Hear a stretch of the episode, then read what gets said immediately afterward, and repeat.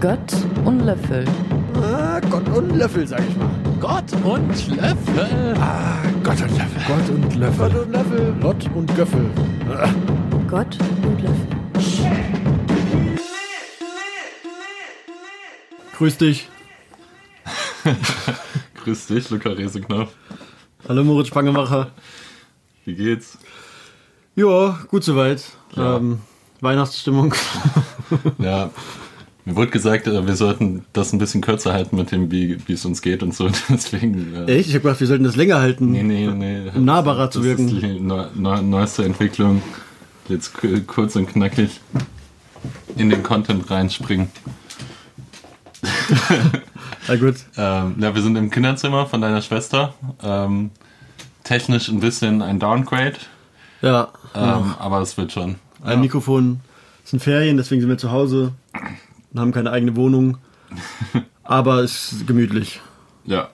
Ähm, genau. Du hast die äh, letzten Tage ähm, ähm, viel zu Hause verbracht. Ähm, ja, stimmt. Ich habe mich auf die Folge vorbereitet Mhm. und habe den, ähm, den Jahres, Jahresabend genossen und mich ausgeruht. Genau. Ja, habe viele Filme geguckt Mhm. von Martin Scorsese, weil das ja ein Teil unseres Themas ist diese Woche Ja. oder diesen Monat. Ja, wie, ähm, du hast jetzt viel, viele auf einmal geguckt. Ähm, wie, wie hat sie gefallen? Ja, also ich habe viele nochmal geguckt auch. Mhm. Ähm, und auch viele, ja, neue, die ich noch nicht gesehen habe. Und ja, also jeder, jeder hat mir unterschiedlich gefallen halt, ne? Ja, und, und ähm, also wir müssen sie ja nicht durchranken, aber äh, hast du, hast du einen Lieblings-Scorsese und einen weniger Lieblings-Scorsese gehabt? Ähm, ja, also Top 3 würde ich sagen ist ähm, Wie ein wilder Stier, Mhm. Taxi Driver und King of Comedy. Und fast die letzte Versuchung Christi. Ähm, aber da fand ich ein paar Szenen irgendwie so, als er gepredigt hat, so komisch. Aber sonst die, die anderen drei, genau. Aber vielleicht sollten wir Scorsese kurz vorstellen mal. Genau, Martin Scorsese, am 17. November 1942 in New York City geboren, mittlerweile 77 Jahre alt.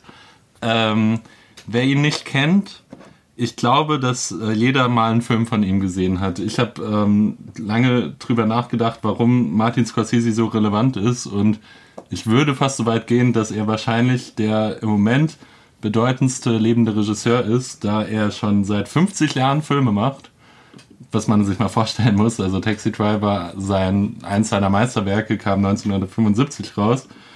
Und er ist so lange dabei schon und macht immer noch äh, trotzdem relevante Filme. Wie was sonst keiner eigentlich von ja, den genau, großen Regisseuren. Ne? Was ihn von Spielberg oder Francis Ford Coppola oder auch Woody Allen abgrenzt, die alle jetzt im Alter eigentlich so ein bisschen egal geworden sind.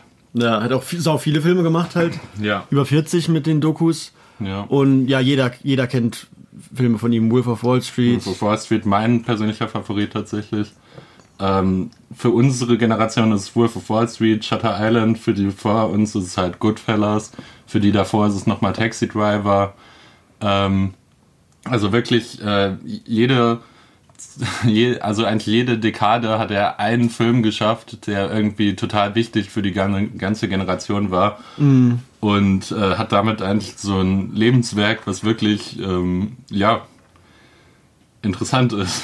Was sind deine drei Lieblingsfilme von Scorsese? Ähm, also Wolf of Wall Street äh, ist ähm, mein Lieblings. Dann hätte ich jetzt tatsächlich auch King of Comedy mit reingenommen. Und ähm, ich will nur erwähnen, dass ich Casino besser als Goodfellas finde. Deswegen nehme ich Fand ich Casino auch. mit rein. Ja. Fand ich auch. Ähm, genau, was noch an ihm besonders ist, er hat oft dieselben Schauspieler. Also Robert De Niro und er sind irgendwie gleich Hand in Hand berühmt geworden. ja. Äh, Joe Pesci auch von den klebrigen Banditen. Harvey Keitel. Harvey Keitel, genau. Ja, ja, er hat auch erzählt, er hat früher nur Filme mit seinen Freunden gemacht. Und das waren dann Joe Pesci, Robert De Niro und Harvey Keitel. Genau. Ähm, wusstest du, was sein äh, Job gewesen wäre, wenn er nicht Regisseur geworden wäre? Priester?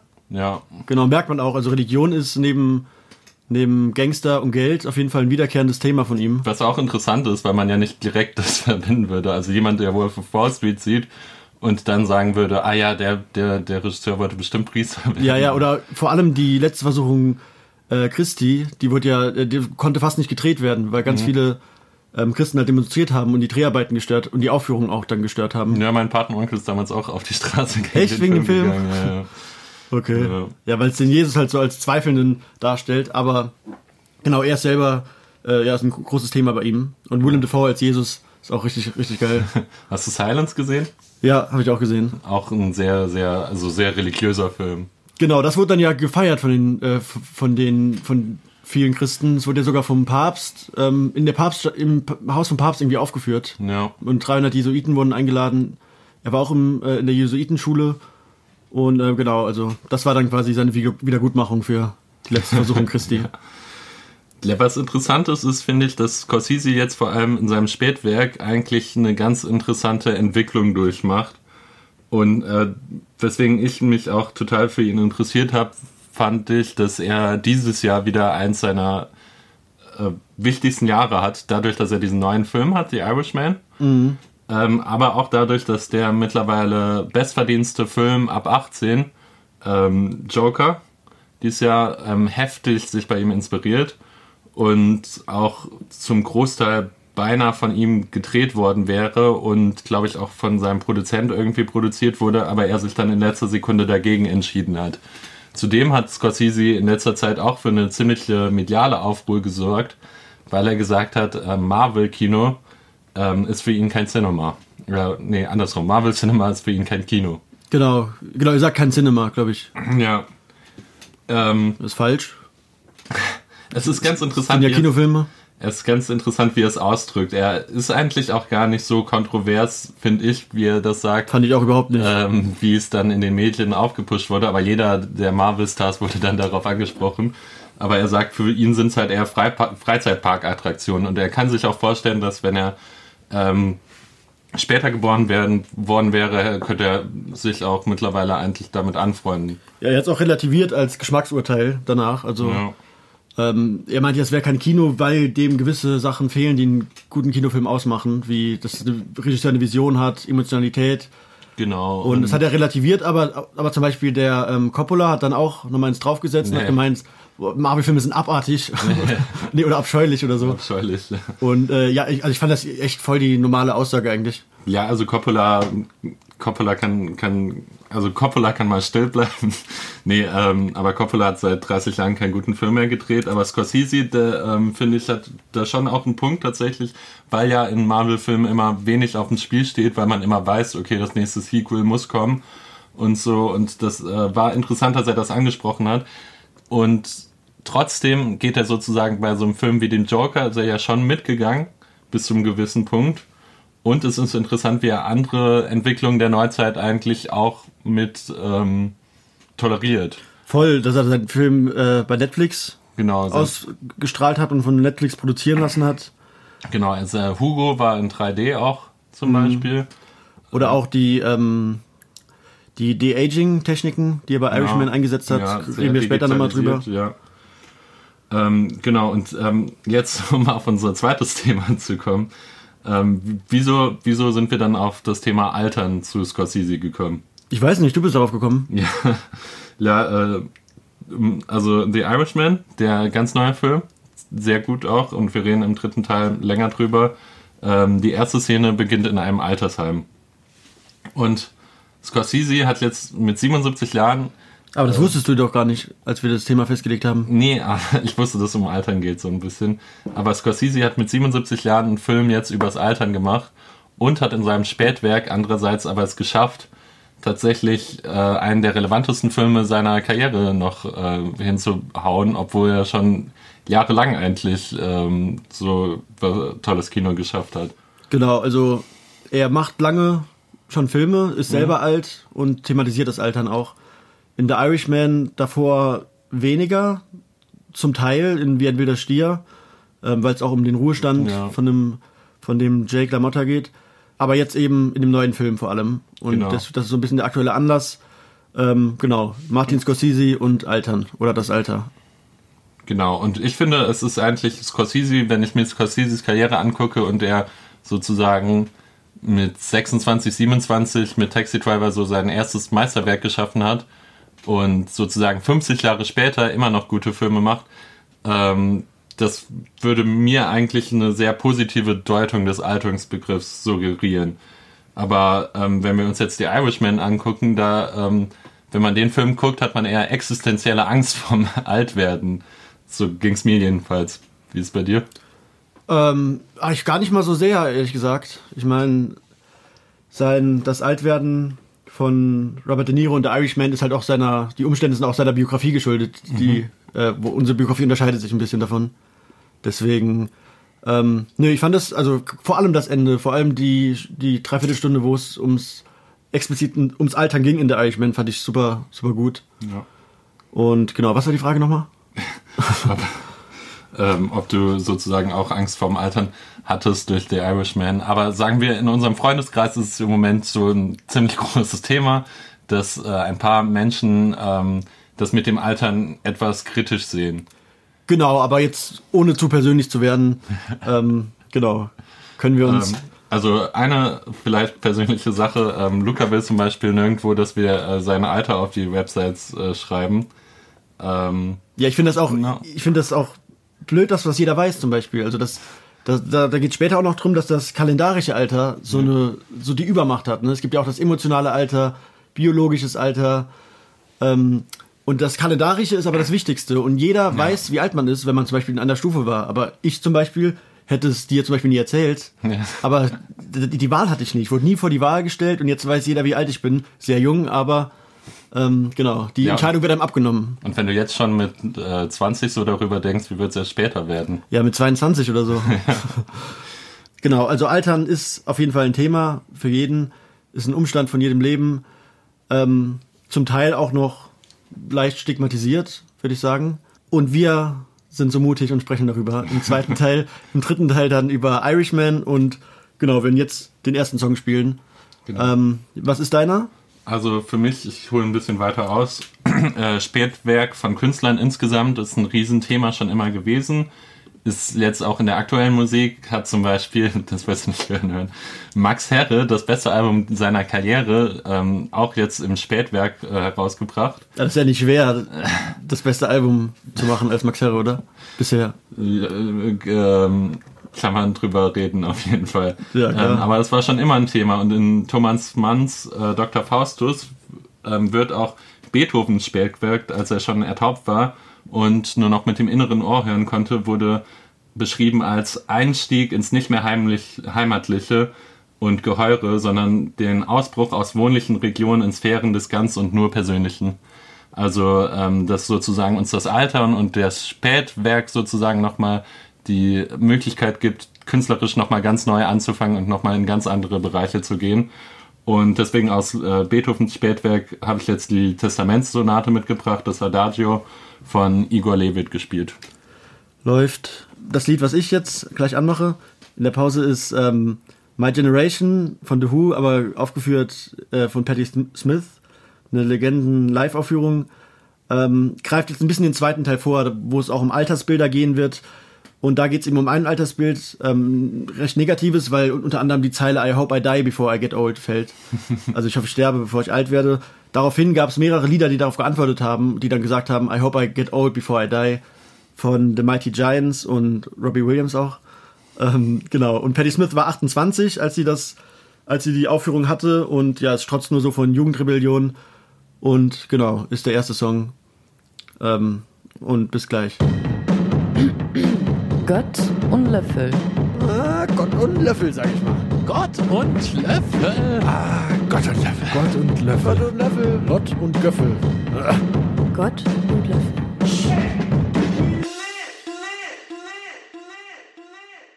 Ja, grüß dich zurück aus der Pause, Moritz Spangemacher. Ähm, war wieder lange. War lange, hat wieder 18 Minuten mitgebracht, also du zwingst einen ja zum Altern. Ich kann einfach nicht anders. Genau. Ähm, ja, wir, wir haben ja schon angekündigt, dass, dass es jetzt ums Altern gehen wird. Ähm, und da würde ich zu Beginn gern sagen, dass wir noch nie weniger Autorität oder Kompetenz auf einem Themenfeld hatten, weil es ums Alter geht und wir halt sehr jung sind, muss man einfach sagen. Und zweitens, Sehr jung. sehr, sehr jung. Und ähm, zweitens würde ich vorab sagen, dass das Alter ein Begriff mit vielen Dimensionen ist. Also me- medizinisch, ähm, gesellschaftspolitisches, anthropologisches, äh, psychologisch und wir können natürlich nicht über alle reden, aber über ein paar. Ähm, über die medizinische, physiologische ähm, kannst du bestimmt was erzählen. Mhm. Jo, Jetzt doch. oder? ja, ja. Ähm, ja, also ah, ich natürlich hier. meine, in der Medizin ist Alter ein ganz zentrales Thema. Es gibt ein eigenes Fach für die Medizin des Alterns, die Geriatrie. Und es macht auch Sinn. Viele Krankheitsbilder, nicht alle, ähm, steigern, äh, steigen in der Häufigkeit einfach im Alter. Also ich zähle jetzt mal kurz auf. Knochen, ähm, Knochen, oh fuck, Alter. Weiche Knochen, also so Osteoporose, Herz-Kreislauf-Krankheiten, Diabetes, Krebs steigt in vielen Bereichen, nicht in allen. Ähm, die Prostata vergrößert sich, die Haut wird alt und faltrig durch UV-Strahlung. Es kommt zu sexuellen Funktionsstörungen bei Frau und Mann. Und die Leistung unserer Sexualorgane nimmt schon ab dem 25. Alter ab, was äh, meiner Meinung nach ein bisschen erschreckend ist. Ähm, Abnahme der Leistung der Sinnesorgane, Augen, Ohren. Ähm, es kommt häufiger zu Demenz und es kommt häufiger zu Depressionen sogar. Ähm, Ab wann definiert man medizinisch jemanden oder das Alter? Gibt es da, gibt's da einen Konsens oder ist das eher. Also in die auf die geriatrische Station darfst du in Anführungszeichen ähm, sozusagen ab dem Alter von 65. Ähm, Demenzen teilt man auch in frühe Demenzen ein, wenn sie vor dem 65. Lebensjahr auftreten. Also 65 sein- scheint so eine Zahl zu sein, aber in Einzelfällen ist jemand, der Mitte 70 ist und körperlich total fit, der muss nicht auf die Geriatrie. Also da, das hat, sieht man auch im klinischen Alltag, da gibt es 90-Jährige, die wirklich um einiges fitter, fitter wirken als ähm, ein 62-jähriger multimorbider äh, Patient. Ja, ist ja auch wichtig, dass man nicht nur das kalendarische Alter sich anguckt, gerade in der Medizin, Ja. was ja so ein bisschen die Übermacht hat in der Gesellschaft. Also ähm, das, es gibt ja emotionales Alter, wie alt man sich fühlt, ein biologisches Alter, wie alt man im Vergleich zu einem Durchschnittskörper von dem Alter ist. Also wie du gemeint hast, es gibt ja äh, auch 30-Jährige, die haben durch ein exzessives Leben zum Beispiel einen sehr alten Körper. Ja. Aber in der Medizin wird dann auch der Körper geprüft oder gibt es auch irgendwie Fälle, wo dann das kalendarische Alter einfach zur Vereinfachung ist ja auch teuer, das jedes Mal zu überprüfen wahrscheinlich, ne? Ja, also es gibt jetzt nicht die Grunddiagnostik, die immer sagt, ah, der ist biologisch wahrscheinlich so äh, auf dem Alter und psychologisch auf dem Alter, aber das kann man ja auch schnell abschätzen und schnell einschätzen. Ja. Auch wie sehr fit die Patienten sind, davon hängt es ja, oder wie pflegebedürftig die sind, davon hängt ja auch viel ab. Genau. Und das ist, hat eben nicht unbedingt was mit dem kalendarischen Alter zu tun. Nee, gar nicht. Genau. Wenn wir Altern sozusagen auch definieren, müssen wir immer auch gucken, dass wir es von Krankheit und Tod abgrenzen nochmal, weil wenn es ist sozusagen was anderes, krank zu werden und es ist was anderes zu sterben, als einfach älter zu werden. Ja, total. Ja. ja. Genau. Das war die physiologische Alters. Nee, das ist die medizinische, physiologisch, ähm, wollte ich kurz anschneiden, aber es ist schon ein sehr komplexes Thema, wie wir auch schon gemerkt haben. Zwei Ähm, Sätze. ähm, warum? Weil viele Leute denken, Altern ist was ganz biologisch Natürliches. Das gehört einfach dazu zur Zelle, dass sie sozusagen vergeht. Aber es gibt äh, Bäume, Krankenkiefern, die zeigen gar kein Anzeichen von Alterung tatsächlich. Oder amerikanische Hummer oder Landschildkröten, die weder erhöhte Mortalität noch erniedrigte Fertilität im hohen Alter haben. Also die, das ist zu jedem Punkt ihres Lebens genau gleich wahrscheinlich, dass sie sterben. Das heißt nicht unsterblich, also nicht zu altern heißt auch nicht unsterblich zu sein. Nee, absolut Aber nicht, genau. definitorisch altern die nicht. Diese Genau. Kiefern und ja, das ist schon krass. Ja, und ähm, es gibt ähm, drei Level, auf denen man das sozusagen beobachten kann, das Alter. Das ist einmal genomisch, kann man die Instabilität ähm, der Chromosomenenden, der sogenannten Telomere, ähm, sich verkürzen sehen, systemisch. Ähm, durch die Telomerase, das Enzym, was die äh, Chromosomenenden so auffrisst. Äh, Seegurken haben zum Beispiel auch keine Telomerase. Äh, Shoutout an Wolfram Lotz, der das Theaterstück darüber geschrieben hat. Über eine Seegurke ohne Telomerase. Ohne Telomerase, genau, ja. Und äh, ja, ähm, das wird übrigens auch alles an Fadenwürmern getestet, die, ähm, wie wir auch schon recherchiert haben, richtig eklige Tiere sind. Die äh, leben 14 Tage und wenn man ihnen Oxidantien gibt, weil oxidativer Stress ist auch ein, ein Punkt, ähm, also Sauerstoffradikale, die von der Zelle produziert werden, ähm, dann leben sie statt 14 Tagen 21 Tage, also 50 Prozent länger. Aber bei Mensch wird das jetzt nicht. Genau, es ist auch ein ziemlich kompliziertes und umstrittenes Thema. Erst vor zwei Jahren wurde da wieder gesagt, ah nee, Sauerstoffradikale sind eigentlich doch für ganz gut für unsere Gesundheit. Und es gibt auch Enzyme, die zum Altern führen, zum Beispiel das Enzym SGK1. Aber wir könnten die jetzt nur aufzählen und das wäre, glaube ich, nicht interessant insofern. Nee, Ja. stimmt. Aber, aber drei, drei Sachen, die einen altern lassen, hast du aufgezählt. Man muss auch sagen, dass der Begriff des Alterns mehrdeutig ist. Also Altern an sich ist erstmal ein Prozess, ähm, ja, in dem Zeit vergeht und irgendein ja, Organismus existiert. Und das Alt, ein Alter ist eine Lebensphase. Man meint oft das hohe Alter, aber wortwörtlich heißt es das nicht. Man spricht auch vom Jugendalter. Ein Jahr ist auch ein Lebensalter. Und nicht nur wort, wortwörtlich, sondern auch begriffsgeschichtlich bedeutet das Alter nicht unbedingt das hohe Alter. Sieht man an den lateinischen Vokabeln aevum, das Zeitalter, und aetas, was Lebensalter bedeutet, aber eben jedes Lebensalter. Und das Wort senectus, was dann das hohe Alter bedeutet, wurde erst viel später populär. Ähm, aber wenn man heute über Alter spricht und auch wenn wir über Alter sprechen, meinen wir das hohe Alter. Und genau, was das ist, ähm, ja, man kann erstmal fragen, ab wann das anfängt. Da gibt es verschiedene, äh, verschiedene Auffassungen irgendwie, wenn man im Ruhestand ist, wenn man pflegebedürftig ist, wenn man zum so und so vielten obersten Teil der Gesellschaft gehört. Und man kann ähm, sich Altersabschnitte angucken.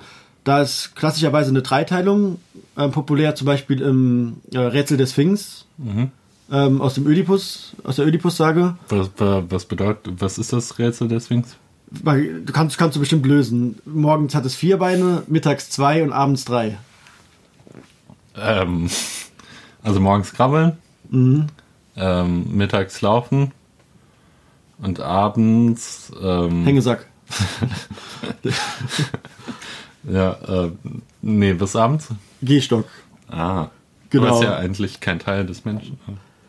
Ja, man könnte, doch, man könnte das anthropologisch als Teil des Menschen irgendwie definieren. So wie das Smartphone wird auch zum Teil als Teil des Menschen definiert, sodass der Smartphone wie ein Ellenbogen ist, das zum Menschen gehört. Aber ich habe gerade äh, interessanterweise einen Film gesehen, wo das äh, Alter in vier Episoden eingeteilt wurde, also wie die Jahreszeiten, äh, Winter, äh, also es fängt, fängt mit Frühling an, Sommer, Herbst und Winter. Genau, das äh, Pythagoras zum Beispiel hat das auch genauso definiert. Ja. Jede Jahreszeit, also jeder Abschnitt hat 20 Jahre und genau, es fängt an, Frühling, ähm, etwas entsteht, es blüht, so, nee, Sommer ist die Blüte, Herbst äh, der Verfall und Winter der Tod. Und ähm, analog zur Natur ist eben auch diese Dreiteilung ähm, naheliegend, eben Wachstum, Blüte, Verfall. Aber da gibt es auch andere. Also du hast schon gesagt, vier, Solon, ein griechischer Schriftsteller, hat jetzt in zehn Abschnitte geteilt das Leben. A sieben Jahre, also insgesamt 70. Aber als er das gesagt hat, war er 80. Also äh, er klingt etwas verwirrt. ähm, aber wie auch immer man das einteilt, jeder weiß, was Alter ist und jeden betrifft es, weil es eben eben ein Umstand von jedem Leben ist. Und da kann man fragen, ähm, wie das Alter ist, welche Qualitäten es hat ähm, und kann unterscheiden zwischen, wie man das Altern selbst wahrnimmt oder wie die Gesellschaft ältere Menschen wahrnimmt und behandelt. Und ganz stark bei dem Gespräch ist die Zweipoligkeit. Okay. Simone de Beauvoir hat ja auch gesagt, durch die Art, wie sich eine Gesellschaft gegenüber ihren Alten verhält, enthüllt sich auch unmissverständlich die Wahrheit über die Grundsätze und die Ziele der Gesellschaft. Genau, das Alter auch ein Konstrukt ist. Ja. Das ist äh, genau wie das ähm, Frau sein ist auch das Alter teilweise ein Konstrukt.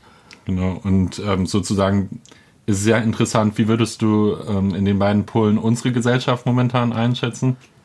Also ähm, mein Eindruck war, dass jetzt in der Philosophie, ähm, Literatur, Kunst und so, dass dort das positive Altersbild viel größer geworden ist. Natürlich sieht man auch äh, einen schwindenden äh, Respekt vor Alten, von Jungen. Der wird auch in einigen Studien festgestellt. Okay, Boomer. okay Boomer oder Ja. wenn man äh, wenn irgendwie Leute der der Generation davor irgendwie vorwerfen nicht ähm, klimagerecht gelebt zu haben Ja, alte weiße Männer von Sophie Passmann auch. genau und da, da, da gibt es schon sehr viel Vorwürfe und der Respekt schwindet auch was auch blöd ist aber ähm, jetzt nicht gerade in der heutigen Zeit aber sondern in der, in der Neuzeit einfach es war mein Eindruck dass das positive Bild doch über, überwiegt Okay. genau Also, genau, wenn ich das kurz sagen darf, äh, Manfred Lütz, also der, Nein. Chefarzt, der Chefarzt des, äh, des psychiatrischen Köln-Alexianer, der auch Theologe ist tatsächlich, ähm, meint, dass so ein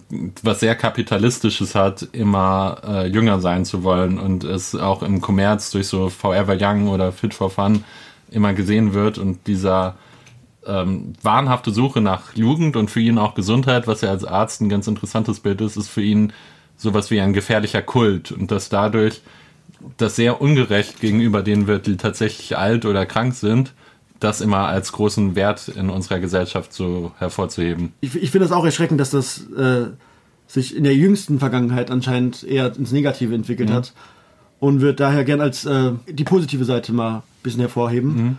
Ähm, das ehrwürdige Alter, kann man das nennen, steht dem schwachen Alter gegenüber. Das sind die zwei Pole. Also man sieht ganz stark, dass es bei, bei dem Begriff oder bei dem äh, Gespräch über das Alter ist es ganz stark, wie, wie krass die zwei Po- Pole ausgeprägt sind. Da gibt es überhaupt, also fand ich auf jeden Fall bemerkenswert bei der Diskussion. Ähm, so Beispiele für so ein Altersbild findet man überall, in der Sprache zum Beispiel. Ähm, das Wort Sir vom französischen Wort Sire bedeutet mein Herr und ist eine Anrede, um ältere Menschen zu ehren. Und es gibt super viele Redewendungen, Floskeln, ähm, um ältere Menschen zu ehren. Madame, die weib weibliche Variante. Ähm, und auch neue, neue Wörter. Wenn ich sage Moritz, du altes Haus oder altes Schnitzel, ist der freund freundschaftliche Gruß ja auch durchaus positiv gemeint. Ähm, in der Sprache findet man es auch in der Literatur. Ähm, zum Beispiel in der Geschichte von Philemon und Baukis aus der griechischen und römischen Mythologie, ähm, die ich kurz erzählen würde, wenn es dich interessiert. Äh, ja, erzähl mir, bitte. Okay, und zwar sind die Götter Jupiter und Merkur oder Zeus und Hermes unterwegs und äh, als Menschen getarnt und suchen halt irgendwo eine, äh, eine Möglichkeit zum Übernachten. Und alle, alle dieser Stadt, ähm, irgendwo in der heutigen Türkei, schicken sie weg. Keiner lä lässt sie übernachten. Außer Philemon und Baukis, ein sehr, sehr altes Paar. Wie Philemon und? Philem Philemon und Baukis. Das klingt super. Ich hoffe, ich spreche das richtig aus überhaupt. Aber ich glaube, Philemon und Baukis. ja. äh, genau. Ähm, die sind halt ein, Kreis, ein kreises Paar, also sehr alt, ähm, und nehmen sie auf, obwohl sie arm sind und glänzen dabei durch eine super herzliche Gastfreundschaft und heiteren Gleichmut, wie es in der Übersetzung heißt. Ähm, genau, mit der sie durch diesen heiteren Gleichmut ertragen sie ihre Armut und sind eben auch freundlich gestimmt und lassen die rein. Sie kochen für die Götter, wissen natürlich noch nicht, dass es Götter sind, geben ihnen Wein, sehr billiger Wein, muss man dazu, dazu sagen, und geben ihm nach dem Essen auch noch Snacks. Und die Als Snacks sind auch billig. Das sind runzlige Pflaumen, wie es in der, äh, äh, in der Übersetzung steht.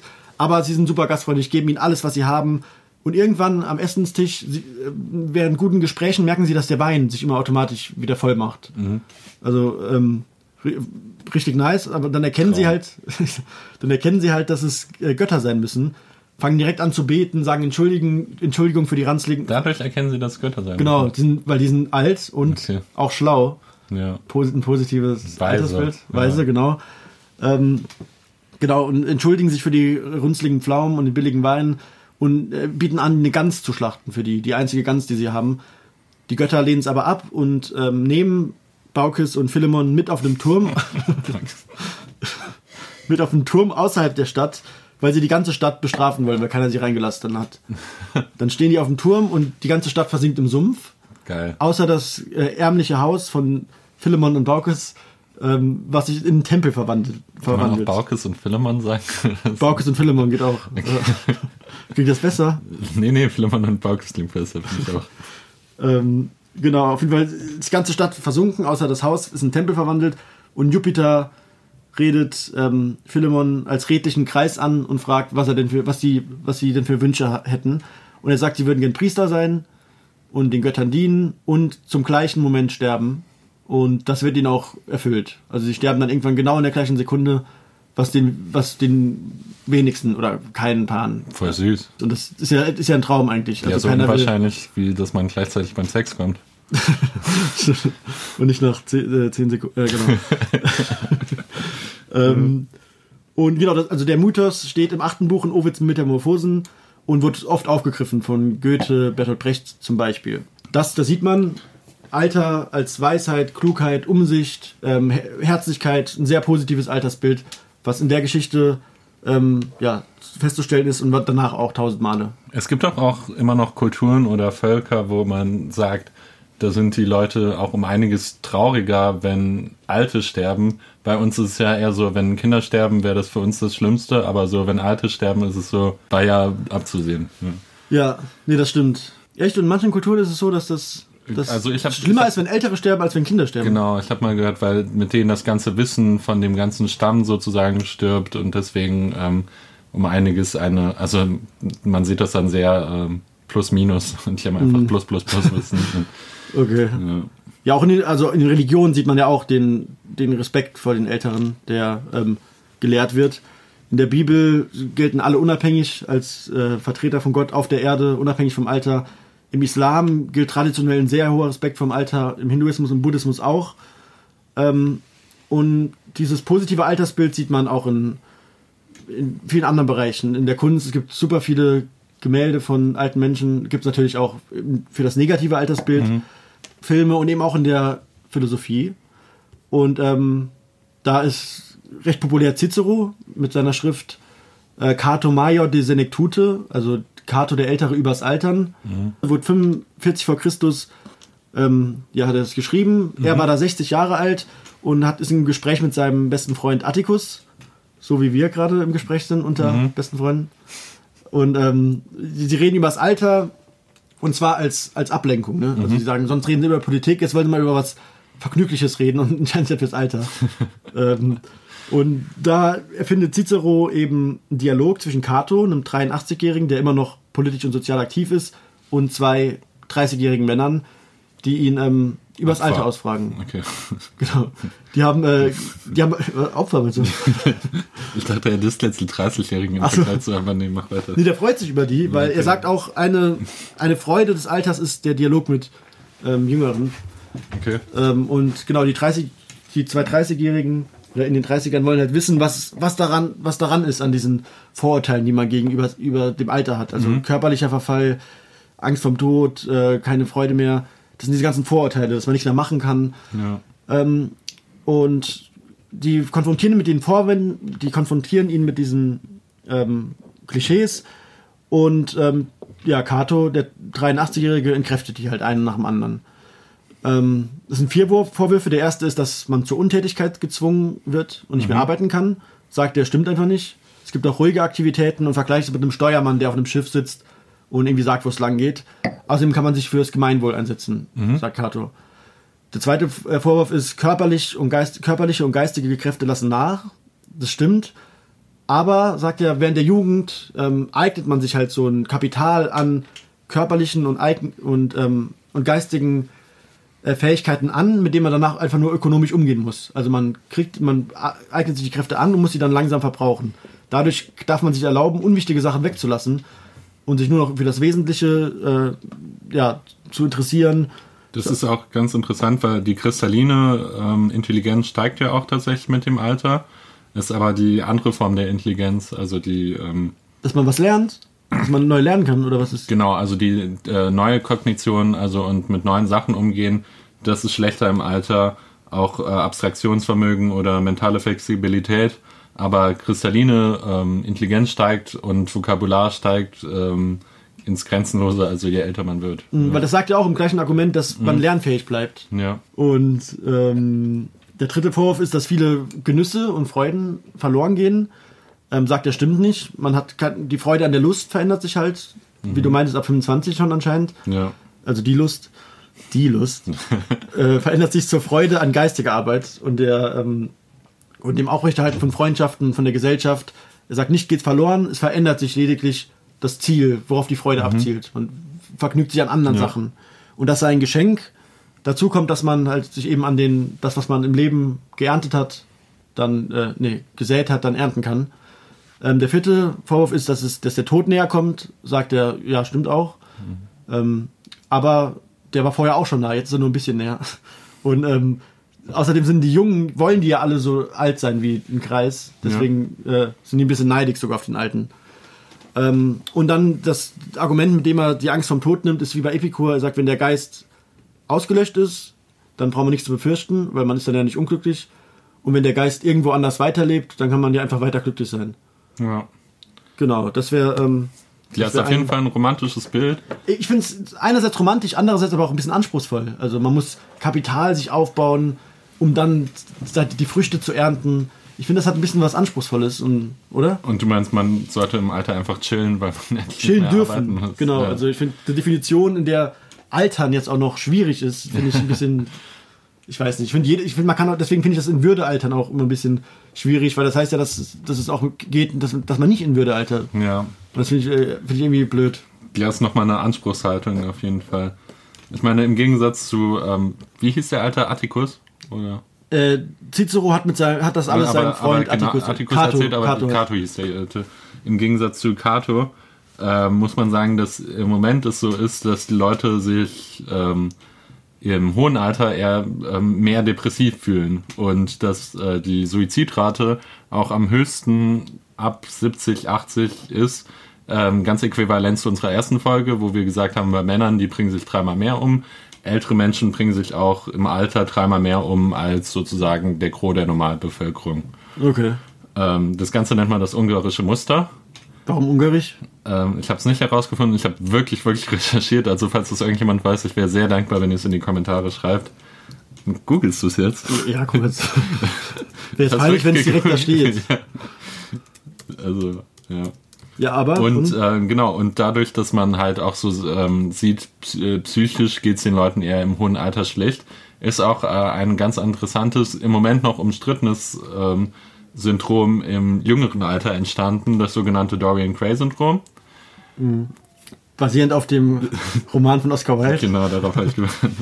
ähm, das ähm, kommt ähm, mit starken Schwierigkeiten, der Aus, ähm, die Auswirkungen des physiologischen Altersprozesses zu akzeptieren und vor allem äußere ähm, Erscheinungen. Und weil man ja immer irgendwie denkt, man wird im Alter hässlicher, was auch ähm, irgendwie in uns sehr internalisiert ist in der Gesellschaft. Ja, Ähm, genau. So Sachen wie Falten oder andere Symptome werden dann direkt als negativ aufgefasst, Genau. was ja eigentlich erstmal gar keinen Anlass dazu gibt.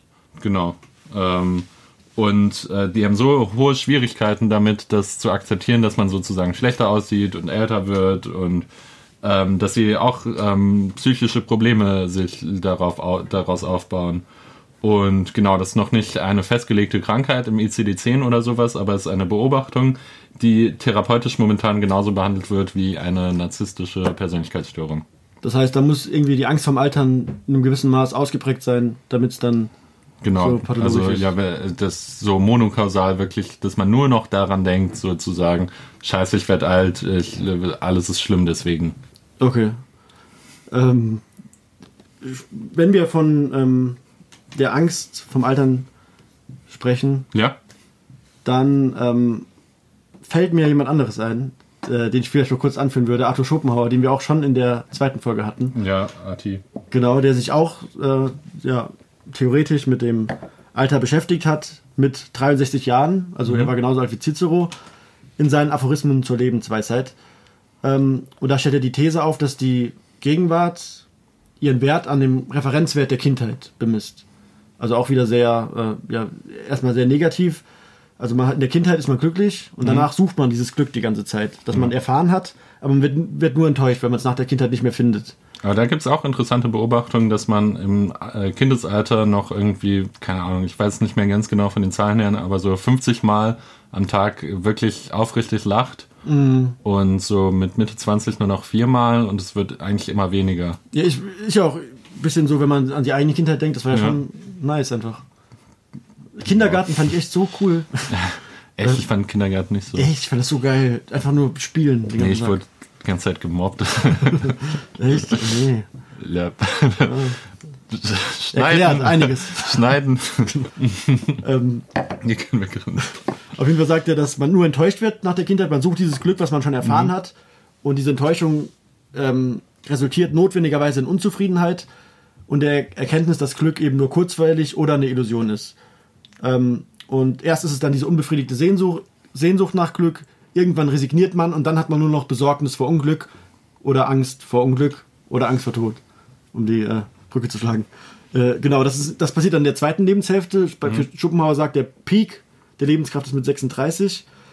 Ähm, und danach muss man auch von seinen angesammelten physischen und geistigen Fähigkeiten zehren. Das sagen irgendwie einige, dass man das ansammelt und dann das verbraucht, was ja, was ja medizinisch jetzt eigentlich nicht, nicht stimmt, oder? Ich meine, Also rein körperlich wüsste ich jetzt nicht, was man ansammeln kann. Also man kann natürlich Sport und äh, gesund leben und sowas, aber es ist ja eher so, dass man, also ich assoziiere das eher so, dass man die Jugend dafür nutzt, möglichst ungesund zu leben. ähm, deswegen, vielleicht machen wir es aber auch falsch einfach. Stimmt. Aber was, was ich halt bei Schopenhauer dann interessant fand und auch bei anderen eher die, die Philosophen, die dem Leben oder den Lebensumständen zumindest negativ gegenüberstehen, das Alter sehen dann auf einmal ganz gut eigentlich. Nietzsche auch zum Beispiel. Und Schop- Schopenhauer sagt halt, die Tage werden besser im Alter, weil man eben Lebenserfahrung hat und die Dinge ähm, ver verstehen kann. Also man kann eine vollständige Vorstellung vom Leben bekommen, was man vorher nicht kann. Und äh, er arbeitet sich eben dieses Verständnis. Er sagt es so, die ersten 40 Jahre des Lebens liefern den Text und die darauffolgenden 30 den Kommentar dazu. Also die ab ab 40 ist es quasi Textarbeit, die man macht. Und das kennt man ja auch, wenn man einen Text einmal liest. Ja. Okay, aber wenn man ihn dann richtig bearbeitet, dann versteht man ihn. Und das, sind, das ist eben für ihn das Alter. Also ab 40 kommentiert man sein jetziges Leben ähm, und kann das eben auch erst dann wegen der Lebenserfahrung, weil man Sachen besser versteht. Zum angeblichen Nachteil des Alterns, der Krankheit und dem Schmerz, ähm, sagt er, äußert er sich und sagt, dass das altersindifferent ist. Haut er einfach so raus. Aber was ist ähm, noch schlimmer als der Schmerz? Bei Die Schopenhauer? Langeweile. Langeweile. Ja, Mann. Ja. Ähm, aber er sagt eben auch, die Langeweile braucht man im Alter nicht zu fürchten, weil man noch ähm, genug, genug kognitive Fähigkeiten hat, hat äh, die man erworben hat, um sich danach quasi zu unterhalten. Und er empfiehlt, wie viele anderen auch zum Beispiel, dass man, äh, dass man trinkt, dass man Alkohol trinkt im Alter, um sich aufzuheitern und ins Musik und Theater geht, was ja auch in der Wirklichkeit so gemacht wird. Wenn man in die Theatersäle guckt, sind da oft ältere Leute, also viele befolgen Schopenhauers Rat. Ähm, das klingt jetzt sehr positiv, ne? aber ähm, Schopenhauer am Ende sagt ja auch nochmal so, okay, alles schön und gut, aber trotzdem gibt es die Nichtigkeit des Seins und deswegen kriegt das Ganze nochmal so einen ähm, negativen, leichten Anstrich, aber ich fand es trotzdem interessant, dass er das so positiv gesehen hat. Ja, er sagt für sogar, Schopenhauer vor allem. Genau, Ja. er sagt halt auch, dass man glücklich sterben kann, weil die Kräfte im Alter nachlassen und sagt dann, dass Altern sogar gut ist. Also, dass man schwächer wird, dass man eher krank wird, sieht Schopenhauer, Schopenhauer positiv, weil man dann den Tod ertragen kann und ähm, glücklich sterben kann. Das könnte man nicht ohne Altersprozess. Ähm, mein zweiter Song ähm, sieht das tatsächlich äh, sehr anders und ist auch eher auf dem Spektrum des Neg der negativen Polarität. Ähm, das ist Both Sides Now von Johnny Mitchell, eine kanadische Singer-Songwriterin, ähm, die auch so ein bisschen erklärt, wie man als Kind hat man Wolken zum Beispiel gesehen und diese Wolken hat man wie eine so eine Illusion wahrgenommen von Eiscremeschlössern, von ganz weichen, fluffigen Sachen. Und erst später, als man älter wurde, hat man gemerkt, ah, Wolken bringen Regen, Wolken verdecken die Sonne und äh, sind eigentlich nur Maschinen, die uns das Leben schwierig machen. Das ist die erste Strophe und ähm, die zweite und dritte geht dann über Liebe und dann übers Leben insgesamt und ähm, machen das gleiche sozusagen mit diesen beiden. Um, ja, und sie sieht das Alterwerden sehr negativ. Okay, dann muss ich gut aufpassen mit dem Text. Auf in jeder Strophe zuhören. Ähm, mein Lied ist Freight Train von Elizabeth Cotton. Das war eine amerikanische Volkssängerin und äh, Folksängerin und Gitarristin. Und ihr Markenzeichen war, dass sie die Gitarre einfach umgedreht hat. Also sie war Linkshänderin und hat eine normale Gitarre umgedreht, dass die hohen Seiten oben waren. Das ist total geisteskrank. Und hat dann so gespielt einfach. Und äh, sie wurde 1893 geboren und schrieb den Song Freight Train schon als Teenager. Aber vor allem sind die Aufführungen bekannt, äh, wo sie sehr alt ist. Über 80 oder über 90 sogar. Sie wurde 95. Wie sie da mit total gebrochener Stimme dieses Lied singt. Und wirklich, also die Stimme ist, man merkt in der Stimme, wie alt sie ist. Aber trotzdem transportiert das Lied noch ähm, super viel.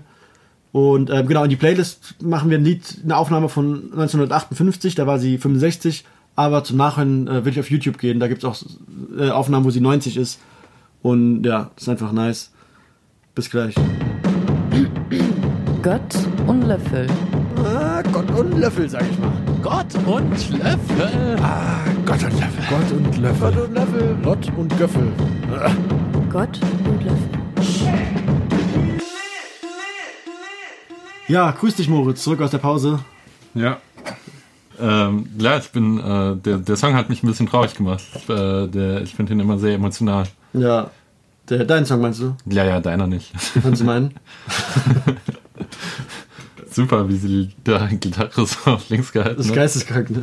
Ja. Ähm, genau. Äh, bevor wir jetzt zu Irishman kommen, würde ich noch kurz sagen, wir haben jetzt ähm, über Altersbilder geredet. Das Negative haben wir jetzt nicht so besprochen, finde ich aber auch nicht schlimm. Es gibt natürlich auch negativ, also du schon, aber ich meine, es gibt auch in der Philosophie negative Altersbilder von Aristoteles zum Beispiel. Das ähm, finde ich aber nicht schlimm, weil ich finde das Positive weitaus schöner. Ähm, das war halt alles recht deskriptiv. Ähm, es gibt natürlich auch gesellschaftspolitische Fragen. Wie soll man mit, wie geht man selbst mit seinem Altern um und wie soll man sich dem Alter gegenüber als Gesellschaft verhalten? Und den Fragen liegt halt das Prinzip der Menschenwürde zugrunde und die Interessen der Menschen bis ins Alter selbstständig zu sein. Ähm, und da gibt's halt ja, viele Leute, die auch theoretisch darauf antworten kann. Zum Beispiel wendet den kategorischen Imperativ auch auf sich selber an. Das hat man sich selber gegenüber Pflichten, auch im Alter. Und ähm, viele Leute geben auch Tipps übers Alter. Das ist natürlich dann die Rolle der Philosophie, die sie selbst nicht so gern hat, nämlich die Ratgeberphilosophie. Oder auch, ähm, auch viele Schriftsteller zum Beispiel haben Ernst Bloch, Schopenhauer und Goethe empfehlen beide zu trinken, also Alkohol zu trinken, ähm, zu singen und ähm, Aber im Alter dann. Genau, dann Okay. anfangen, sich an, äh, an Lieb, Lied und Weintrunkenheit, sagt Goethe, zu vergnügen. Weil das verjüngt. Und Ernst Bloch sagt zum Beispiel, ein alter Trinker wirkt schöner als ein alter Liebhaber. und ähm, neben diesen Lifehacks gibt's aber auch gesellschaftliche Probleme. Ich will ganz kurz erwähnen, weil, also es muss einfach sein, dass die Medizin das natürlich anders sieht. also, ähm, aber mach weiter. Ja, ich, ich fand es aber krass, dass die das alles äh, wirklich vorschlagen. Ja, es gibt aber, also es gibt auch Studien, es diese ziemlich bekannte Harvard-Studie, die unterscheidet zwischen Happy and Well und Sad and Sick. Und Sad and Sick ist äh, viel Alkohol, Happy and Well ist wenig Alkohol. Ah, okay. Aber ja. ja, mach weiter. Genau, es haben, also ich weiß, es gibt jetzt auch keinen neuen Philosoph, der das sagt, vielleicht, aber äh, genau. Das Ähm, Wichtigste sind übrigens soziale Beziehungen, was äh, die Studie angeht. Also je mehr soziale Beziehungen und f- besseren Freundeskreis du hast, desto besser geht's dir im Alter, hat man herausgerechnet. Ja, das hat Ottfried Höfer auch gesagt in seinen vier Ls. Leben, Laufen, Lachen äh, Liebe. Und Liebe vielleicht. ja, also man sieht schon, dass da die Philosophie den, die Rolle von einem Ratgeber einnimmt, was, was viele halt nicht wollen, äh, die es als Wissenschaft allein verstanden haben wollen. Aber es ist neben diesen Lifehacks, mehr zu trinken oder weniger zu trinken, auch ein gesellschaftliches Problem. Respekt vor dem Alter haben wir schon kurz drüber geredet. Äh, Luc Ferry, der ehemalige Bildungsminister von, Frank von Frankreich, spricht sogar von einem Agisme, also einer Diskriminierung von Alten, was wir auch schon ein bisschen angedeutet haben. Ähm, Leute versuchen Alter oder wollen älteren Leuten das Wahlrecht aberkennen. Wenn man an Brexit denkt, sagen sie, ja, sie zerstören die Zukunft von anderen. Ältere haben oft dann Angst, zur Last zu fallen, was ja auch einfach falsch ist, wenn man sich guckt, welche Rolle Ältere auch bei den Enkeln oder auch im Ehrenamt äh, spielen. Und auch unabhängig davon, finde ich, hat jeder, kann, kann man jedem das Recht, alt zu werden, zusprechen. Auch wenn er quasi mehr Arschloch nimmt. ist. Genau, selbst dann. Nimm- mehr nimmt, als ihm heraus zusteht. Ja. Genau. Und aber da sieht man halt irgendwie die Übermacht des äh, kalendarischen Alters. Ich habe auch gelesen, dass es ähm, Umfragen gibt, dass sich die meisten Leute einfach jünger fühlen, als sie kalendarisch sind, ähm, aber trotzdem dann wie Ältere behandelt werden. Genau, da sieht man auch, dass Alter eine einfach eine Konstruktion ist und ein Bestimmungsgrund dafür, wie man wahrgenommen wird. Das zeigt einfach, dass Alter eine Frage der Gerechtigkeit ist. Und letztens wurde es, äh, wurden Kinderrechte ins Grundgesetz, wurde ein Gesetzentwurf dazu aufgenommen, ähm, die Kinderrechte explizit ins Grundgesetz aufzunehmen. Und das Gleiche könnte man sich auch für Ältere überlegen, damit irgendwie dieser Respekt und die Wertschätzung nochmal gesteigert wird, was der ja, Gesellschaft guttun würde, finde ich. Ja, wenn wir uns vorbereitet haben, habe ich auch ähm, eigentlich jeden Tag fast wieder eine Meldung irgendwie dazu bekommen, wo ich dachte, oh, das muss mir noch reinbringen. Also der Spiegel hatte eine Titelstory, ähm, wie heißt der, Olaf Schulz? Nee, nicht Olaf Schulz, äh, Olli Schulz hatte, Olaf Scholz, äh, Olli Schulz hatte eine, ähm, hat eine Doku rausgebracht, wo er sich mit Leuten aus dem Pflegeheim Ah ja. ähm, unterhält. Also es scheint irgendwie schon was zu sein, wo im Moment vielleicht ähm, der Wunsch nach Veränderung auch. Genau. steht. Und was oft, ich, ignoriert wurde, ist, dass wie wichtig alte Menschen für die Gesellschaft sind. Eben als äh, Lebenserfahrung, aber auch bei Enkelpflege oder so. Oder bei Ehrenamtämtern oder einfach auch fürs Stadtbild. Also eine Stadt, wo nur junge Bastard Spaß hier rumlaufen wird, wäre wär nicht so schön. Man will ja, weißt du, also es ist einfach wichtig und das, deswegen sollte, ähm, ja, sollte viel Respekt da sein. Und apropos viel Respekt, ähm, wer viel Respekt verdient hat für seinen neuen Film ist Martin Scorsese ähm, für Irishman. Ja, ich hab's, ähm, wir haben uns beide noch gar nicht drüber unterhalten, tatsächlich, weil Stimmt. ich habe ihn im Kino gesehen, so wie Martin Scorsese das wollte. Luca hat ihn Dann auf hätte seiner, er ihn nicht bei Netflix einstellen sollen. Luca hat ihn auf seiner Apple Watch mit 1,5 Geschwindigkeit geguckt. Nee, noch geht das hier nicht. Aber ähm, ich habe tatsächlich ein bisschen länger gebraucht, um ihn zu gucken, weil er eben dreieinhalb Stunden ist. Ich meine, Scorsese macht generell lange Filme, aber das hat noch mal, ähm, war nochmal sehr lang. Und man braucht ja erstmal so vier Stunden Zeit. Und ich finde, deswegen wäre ich auch lieber ins Kino gegangen, weil da kann man sich halt konzentrieren. Ja, aber also es war auch ähm, eine gute Kinoerfahrung auf jeden Fall. Ja. Ähm, ich, ich fand tatsächlich, ähm, ich will kurz anmerken, die Leute, die jetzt nicht The Irishman geguckt haben oder die sich vielleicht auch gar nicht für The Irishman äh, interessieren, äh, wir machen jetzt Spoiler. Ähm, ja, schaltet vielleicht nicht aus, aber ihr könnt vorspulen. Und ähm, nee, ich fand die ersten zwei Stunden auch so, dass ich gesagt hätte, okay, ich spüre auch irgendwann die Länge, aber der Film wird vor allem gegen Ende wirklich richtig so gut und dass ich sogar fast dankbar war, dass er so lange ist, weil es dadurch eine viel, dadurch hat sich viel mehr reingezogen und dadurch hast du die letzte Stunde auch viel mehr nochmal emotional gespürt, finde ich. Finde ich auch. Passt auch ein bisschen zur Langeweile, wo man sagt, man braucht so eine Vorlaufzeit, um dann das ähm, äh, wirklich genießen zu können. Und so fand ich es auch. Ich fand die letzte Stunde oder Dreiviertelstunde am besten. Mhm, auf jeden Fall, ja. Und ich fand es echt, also nee, mir hat es echt gut gefallen. Also der Film war ähm, witzig, auch. Ähm, was ich witzig fand zum Beispiel ist die, äh, die ähm, Sache mit der Melone, als sie Alkohol in die Melone schütten. Ja, oder die Szene mit dem Fisch auf der Rückbank. ist auch richtig geil. Oder auch die. Mit dem fetten Todd. genau, Pat Todd ist wieder dabei. Und äh, auch die Szene mit Russ und Peggy beim Bowling finde ich geil, wie der Russ so versucht, äh, bei der Peggy, bei der Tochter zu landen Ja. und die ihn einfach gar nicht leiden kann. Genau. Ja, Pe- Peggy hatte eh eine sehr interessante Rolle und Scorsese, das wollte ich auch noch sagen, über die Jahre muss er ja auch mit den ganzen gesellschaftlichen Veränderungen ähm, einhergehen. Ähm, und ihm wurde dieses Jahrzehnt relativ häufig vorgeworfen, dass er keine ähm, wichtigen Frauenrollen in jemals in seinen Filmen hat. Meryl Streep hatte auch gesagt, so ja, ich, wenn Scorsese mal einen Film über Frauen machen würde, wäre ich auch mal dankbar. Ähm, und es ist ja auch interessant. zu allem was, Meryl Streep. Es ist interessant, wie ähm, Scorsese hier auch wieder eine Frauenrolle hat, die nicht viel sagt und wo man sagen würde, ja, die hat jetzt aber nicht ihre Meinung rausgebracht, die meiner Meinung nach aber gegen Ende fast sowas, fast nicht die wichtigste Rolle ist, aber fast sowas Beobachtendes, dass man ihr schon eine sehr, sehr große Rolle zusprechen kann am Ende. Sehr groß, aber ich hätte mir persönlich auch gewünscht, dass die Beziehung zwischen Robert De Niro und der Tochter, dass sie ein bisschen mehr Platz bekommen hätte. Aber mir, ähm, also ich fand das gerade so gut, weil erst im Nachhinein fällt dir auf, ah, die, die haben ja gar nicht interagiert und so. Und das ist ja das gerade, was, woran er dann leidet im, im Alter, dass er so distanziert von seiner Tochter ist und dass er eigentlich nie eine wirkliche Beziehung zu ihr aufbauen äh, Ja. konnte. Und sie war eigentlich immer das Gewissen, diese Augen, die ihn angeschaut haben und die seine Taten letztendlich auch verurteilt haben. Genau, und die sich auch mit Russ, mit seinem Ja, ähm, ja, Ziehvater und Bro hat sie ja nicht verstanden, aber mit Jimmy Hoffa dann, der dann äh, am Ende das Opfer ist. Ja, ich finde, der Film hat viel gezeigt, worüber wir schon geredet haben. Also er äh, zeigt, wie wichtig soziale Kontakte sind im Alter, ähm, wie, wie unangenehm die ähm, Krankheit im Alter sein kann, wie sehr man am Tod ist, wie sehr man sich zur Religion hinwendet. Genau, das Religion auch, ist mir auch aufgefallen. Ähm, etwas, was ich in meiner Recherche nicht gefunden habe, was mich der Film ähm, sehr fühlen lassen hat, war, dass ich fand, dass ähm, im Alter ist eigentlich der Moment, wo man dann doch konfrontiert wird mit allen Konsequenzen, die man äh, in, durch seine Biografie hin noch vielleicht rausprokrastinieren konnte.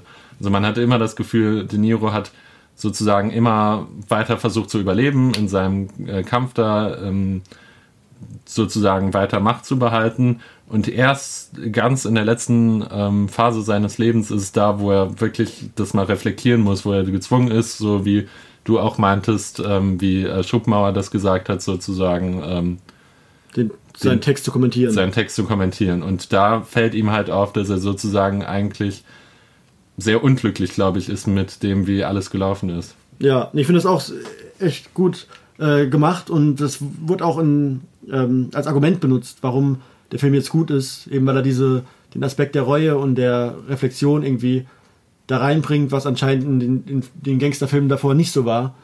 Ähm, Da, da, da, habe- da, habe ich mich gefragt, ob man, weil es wird immer gefragt, brauchst du noch einen Gangsterfilm? Muss das, ähm, gibt der Film einem noch was, ist der noch gut, unabhängig von den Nostalgiemomenten, die natürlich da sind, wenn Robert De Niro mit Joe Pesci, dem klipprigen Bandit, ähm, äh, zusammen auftritt mit Al Pacino. Ähm, aber da wurde oft gesagt, ja, dieser Reue-Aspekt ähm, wertet den Film auf und, und äh, gibt ihm die Existenzberechtigung. Ähm, ja, ich fand das ein bisschen komisch. Also, ich- also ich finde, ich brauche, es braucht eigentlich keinen Grund, um noch einen Gangsterfilm zu machen. Oder wie siehst du das? Ich kann das schon nachvollziehen, weil ich das Gefühl hatte, Scorsese hat äh, mit 67, äh, 77, Entschuldigung, schafft er es nochmal sein ganzes Werk sozusagen, sein ganzes Lebenswerk zu hinterfragen und nochmal neu darzustellen. Und das finde ich das Kunst. So, ähm, was äh, für mich ähm, mich gestört hat, zum Beispiel dieses Jahr ein anderer Regisseur, der auch einen Film übers Älterwerden gemacht hat, war äh, Tarantino mit Once Upon a Time in Hollywood. Und viele haben den Film gemocht. Für mich hat er tatsächlich da, ähm, tatsächlich ist er gescheitert daran, dass er letztlich more of the same war und einfach viel von dem wiederholt hat, was ähm, ohne sozusagen das nochmal neu zu reflektieren. Und das fand ich das äh, Geniale eigentlich an Irishman. Ja, aber der wäre auch, der wäre auch gut gewesen, wenn es nicht eben der sechste Gangsterfilm war mit einem neuen Aspekt. Der Film war an sich auch einfach gut. Ja, klar. Aber es ist, also es ist fürs Werk nochmal so ein interessanter, also es, diese letzte Stunde fand ich einfach sehr überraschend, wo ich so war, Ja. so, oh, krass, das Scorsese jetzt. Ja, es hat, es hat ein bisschen den Film einen Wert gegeben, der über diesen Nostal Nostalgiewert, den er bekommt, hinausgeht. Dass es wirklich komplett eigenständig ist. Und auch be- berührend ist. Also die letzte Szene ist, da war ich, da war ich echt geflasht danach. Ja. Ich fand die echt richtig bewegend. Ähm, genau. Ja, ich fand schon auch recht traurig, dass er Al Pacino umbringen muss. Und das ist so, ja, ja. Ja, und wie er dann, dann doch noch am Ende die Tochter aufsucht, Ja. ähm, wo dann jeder Zuschauer auch denkt so, ist zu spät, Digga. Jetzt, toll, jetzt, natürlich willst du jetzt, jetzt hast du keine Freundin mehr, natürlich suchst du jetzt den Kontakt. Aber, es- aber ja, es zeigt auf jeden Fall, ähm, ja, viel. Und was, äh, genau, viel auch, das ist gerade in der letzten Sequenz mir aufgefallen, ähm, das habe ich auch bei King of Comedy festgestellt, dass ähm, Scorsese so die Hoffnungs, die Hoffnung des Protagonisten von Robert De Niro äh, der Hoffnungslosigkeit vom Zuschauer gegenüberstellt. Dass man einfach merkt, so, man sagt so, lass es, ist egal, es ist ab, du bist am Arsch. Und die Hoffnung lebt aber weiter in der Person. Und das tut halt so weh. Das ist so ein, das ist nicht Fremdscham, sondern fremd, äh, ich weiß nicht, irgendwie so fremd ja, interessanter Punkt. Ich verstehe, was du Gefühl. meinst. Weißt, bei, ja. bei, bei King of Comedy denkt man ja auch, äh, du bist ja gar nicht äh, Berühmt. Genau. Ja. Was dann ja auch gar nicht stimmt am Ende. Ja. Die andere Sache, die mich an dem Film überrascht hat, weil ich es lang, äh, lange vergessen habe, war, äh, als dann plötzlich Action Bronson im, ähm, im Sargladen steht. Alter, so ein heftiger Moment. Ähm, ich bin ein sehr großer Fan, Luca glaube ich auch. Wie glaubst du? ja, wir sind beide sehr große Fans. Ähm, ähm, Action Bronson hat gerade ein neues Mixtape rausgebracht. Ich finde, es wird nicht so viel drüber geredet mit Nee, The geil. Alchemist. Äh, DM3 habe ich da als Song mitgebracht. Da redet er auch so ein bisschen über ähm, sein Cameo in The Irishman und sagt, wenn man ihm einmal die Hauptrolle gibt, dann äh, wird man sich so fühlen wie ein Kind, das zum ersten Mal Schnee gesehen hat, weil er so gut sein wird. Ich glaube ihm. Ich glaube ihm auch. Ich glaub ihm total. Und, ähm, und er sagt noch, my grandparents learned English watching Martin. Also da sieht man auch, wie wichtig Scorsese für ihn war, weil seine Großeltern dadurch Englisch gelernt haben. Ah, geil. Ja, ja. Äh, schau an uns selber, als wir äh, Action Bronson live in Queens gesehen haben, wo auch Martin Scorsese herkommt. Ja. Also beides Queen, Queener Jungs. Ja, ich glaube auch darum, darüber haben die Connection dann. Wahrscheinlich, entstanden, ja. Genau. Ähm, mein Lied sage ich gleich. Ich wollte noch kurz auf den De-Aging-Effekt erwähnen, weil das ist ja auch krass in dem Film. Mhm, ne? das stimmt, ja. Weil, also mich hat er gar nicht gestört. Ich habe auch gelesen, dass der aufgefallen sein Viel, soll. vielen, vielen hat er gestört und dass sie gemeint so haben, die geil. haben sich äh, so auch bewegt wie so ältere Männer und hatten dann nur das Gesicht von jungen Männern. Aber mich hat es auch nicht gestört. Ich Und die Bewegung haben die auch geschauspielt. Also diese Talkrunde. Ja, vor allem Joe Pesci als ganz alter Mann, wo er so geil. dieses Parkinsonoide hat und so. Joe Pesci eh Oscar. Oscar, für, vor allem für den klebrigen Bandit in äh, Kevin allein zu Hause. Aber dafür auch, finde ich auch Joe Pesci so geil. Ähm, ja, in, in, in allen Filmen, die ich gesehen habe von ihm. Ähm, genau, mein Lied ist, ähm, war von Leonard Cohen, Treaty. Das ist auf seinem Ah, auf dem Album von 2016, You Want It Darker. Er hat es mit 82 Jahren gesungen und veröffentlicht und hat es im Angesicht seines Todes eben geschrieben. Also er wusste, dass er stirbt und hat mit dem Album seinen Tod äh, thematisiert. ähm, und starb auch 17 Tage nach der Veröffentlichung von dem Album und von diesem Lied von Treaty. Äh, es hat einfach, hat einfach so einen geilen Text.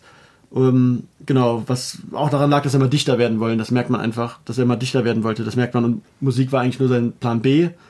Und genau, er ist einer der wenigen Musiker, wo die Song Songtexte nicht absturzpeinlich sind.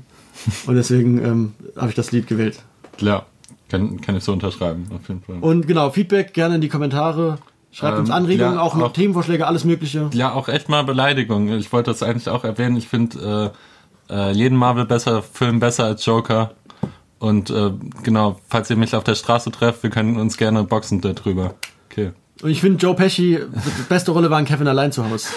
Wenn da jemand widersprechen will. Ja, also wir, wir sehen uns auf der Straße. Okay. Ciao. Ciao. Gott und Löffel. Ah, Gott und Löffel, sag ich mal. Gott und Löffel. Ah, Gott und Löffel. Gott und Löffel. Gott und Löffel. Gott und Göffel. Gott und Löffel.